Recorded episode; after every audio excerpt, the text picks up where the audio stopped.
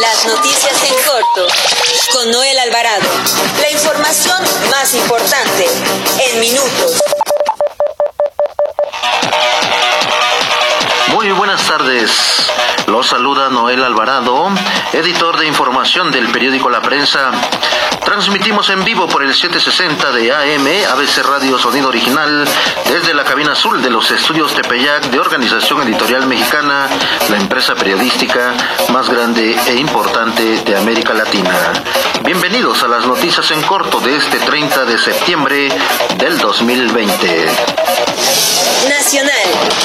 El Frente Nacional Anti-AMLO adelantó que el próximo sábado llevará a cabo una segunda movilización con el propósito de ocupar en su totalidad el zócalo capitalino e incrementar la presencia de manifestantes frente a Palacio Nacional al cumplirse una semana del plantón de los opositores del presidente Andrés Manuel López Obrador, el dirigente del eh, Frente Nacional Anti-AMLO, Gilberto Lozano, sostuvo que arribarán a la Ciudad de México contingentes de diversos estados de la República, principalmente de Chihuahua y Tamaulipas.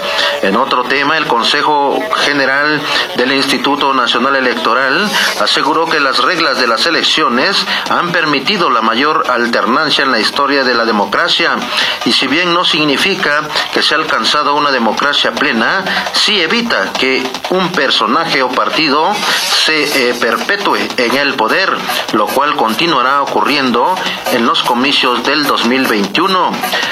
Además, él al comparecer ante legisladores de la Cámara de Diputados con motivo de la glosa del segundo informe de gobierno y para presentar el paquete económico 2021, el secretario de Hacienda Arturo Herrera dijo que el país muestra signos que ya inició la recuperación de la economía y ya se comienza a ver la salida de la crisis agravada por la pandemia del coronavirus.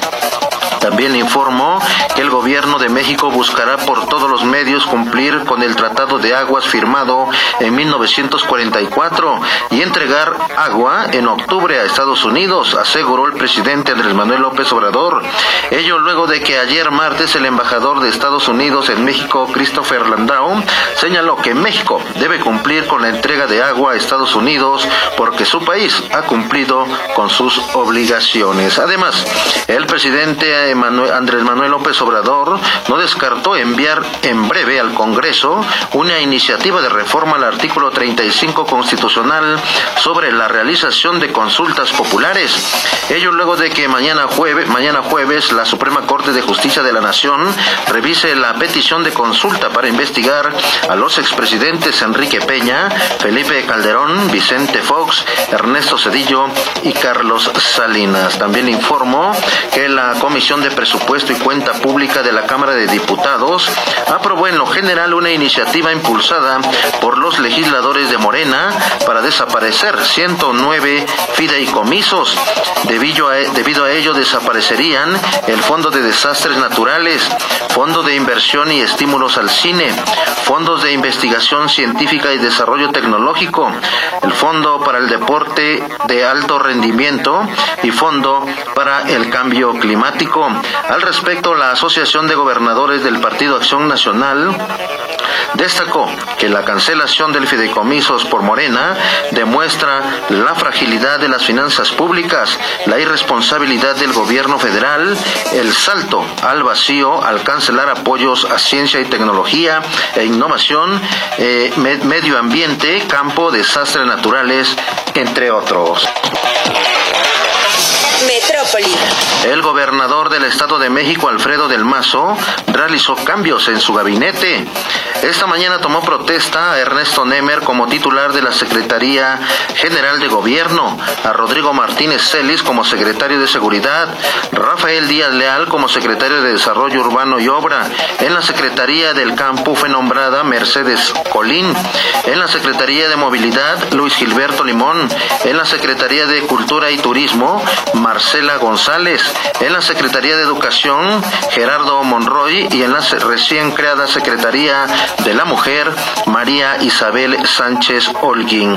Luego de tomarles protesta, el gobernador Alfredo del Mazo dijo que la administración estatal se adapta para superar eh, esta emergencia sanitaria con cambios encaminados a mejorar la administración estatal. Escuchemos al gobernador Alfredo del Mazo como lo dice. Este reto nos obligó a replantearnos nuestras prioridades y encontrar nuevas formas de interacción y de trabajo.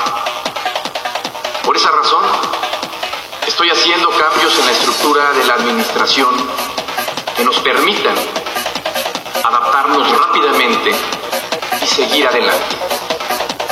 Estos son los nuevos cambios que da a conocer el gobernador Alfredo del Mazo en su gabinete. En otro tema, de acuerdo con cifras del Secretariado Ejecutivo del Sistema Nacional de Seguridad Pública, la Ciudad de México ocupa el primer lugar a nivel nacional de violencia familiar, con 17.529 casos y el tercero por feminicidios, al registrar 48 casos en lo que va del presente año. También informó que al comparecer ante el Congreso de la Ciudad de México, el secretario de Desarrollo Económico, Fatlala Cabani, dijo que la Ciudad de México no tendrá un escalamiento de cierres ni un cierre masivo de empresas, al reconocer que la pandemia tuvo un impacto negativo en la economía capitalina. Destacó que frente a la pandemia, el gobierno capitalino ha actuado con base en la evidencia científica, lo que ha permitido avanzar en la reapertura paulatinamente, pero con paso seguro, con lo que se ha podido evitar mayores afectaciones como sería un nuevo brote o nuevos cierres de negocios. También le informo que la fiscal general de justicia de la Ciudad de México, Ernestina Godoy, se pronunció a favor de mejorar las habilidades y posibilidades de las y los servidores públicos para atender e investigar la violencia de género. Escuchemos a la fiscal Ernestina Godoy. Esta es una primera etapa. Será una serie formativa que busca la especialización en la materia. Somos tomadoras y tomadores de decisiones en las respectivas instituciones y por eso estamos obligadas ética, legal y humanamente a responder a las demandas ciudadanas que ahora más que nunca requieren que nuestra atención sea profundamente comprometida con el respeto a los derechos humanos y garantice la aplicación de la perspectiva de género en nuestras labores de todos los días, en nuestras labores cotidianas. Aprovechemos esta coordinación interinstitucional para acordar criterios mínimos de actuación frente a los diferentes delitos de género que ocurren en nuestras entidades. Establezcamos redes concretas que nos permitan aprender de nuestras experiencias, nuestras mejores prácticas, para garantizar cada vez más y mejor el derecho a la justicia con perspectiva de género. Atender más la perspectiva de género, dice la fiscal general de justicia de la Ciudad de México. Nota roja. Importante golpe a la piratería asestaron la Secretaría de Seguridad Ciudadana y personal de la Secretaría de Administración y Finanzas del Gobierno de la Ciudad de México al incautar más de 10.000 piezas ilegales de productos extranjeros tras sorpresivos operativos en la alcaldía Cuauhtémoc.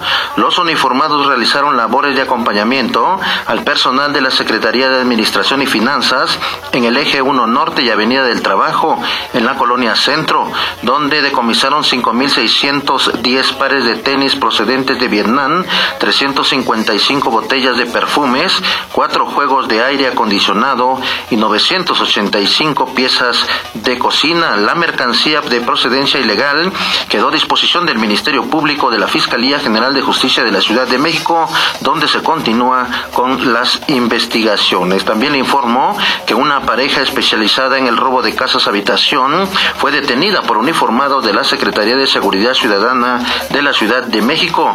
Su captura se logró en calles de la colonia Exhipódromo de Peralvillo, en la alcaldía Cuauhtémoc. Se trata de Oscar, de 45 años de edad, de nacionalidad colombiana, y de Deyanira Itzel, a quienes se les aseguraron 90 pequeñas bolsas de presunta marihuana y dinero en efectivo. También le informo que como resultado de los trabajos de investigación e inteligencia y seguimiento, policías de la Secretaría de Seguridad Ciudadana detuvieron a dos personas en la alcaldía de Coyoacán, posiblemente relacionadas con la venta y compra de droga, a quienes también se les vincula con el homicidio de un hombre en Tlalpan. También le informo que elementos de la Guardia Nacional localizaron 10 envoltorios de aparente marihuana ocultos en un juguete de madera de forma de tráiler al efectuar rastreos de seguridad de la paquetería de una empresa allá en León, Guanajuato.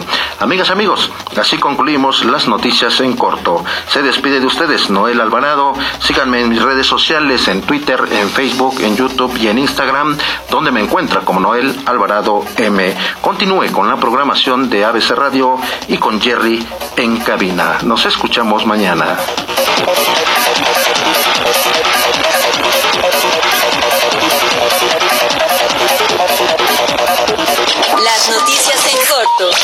Con Noel Alvarado.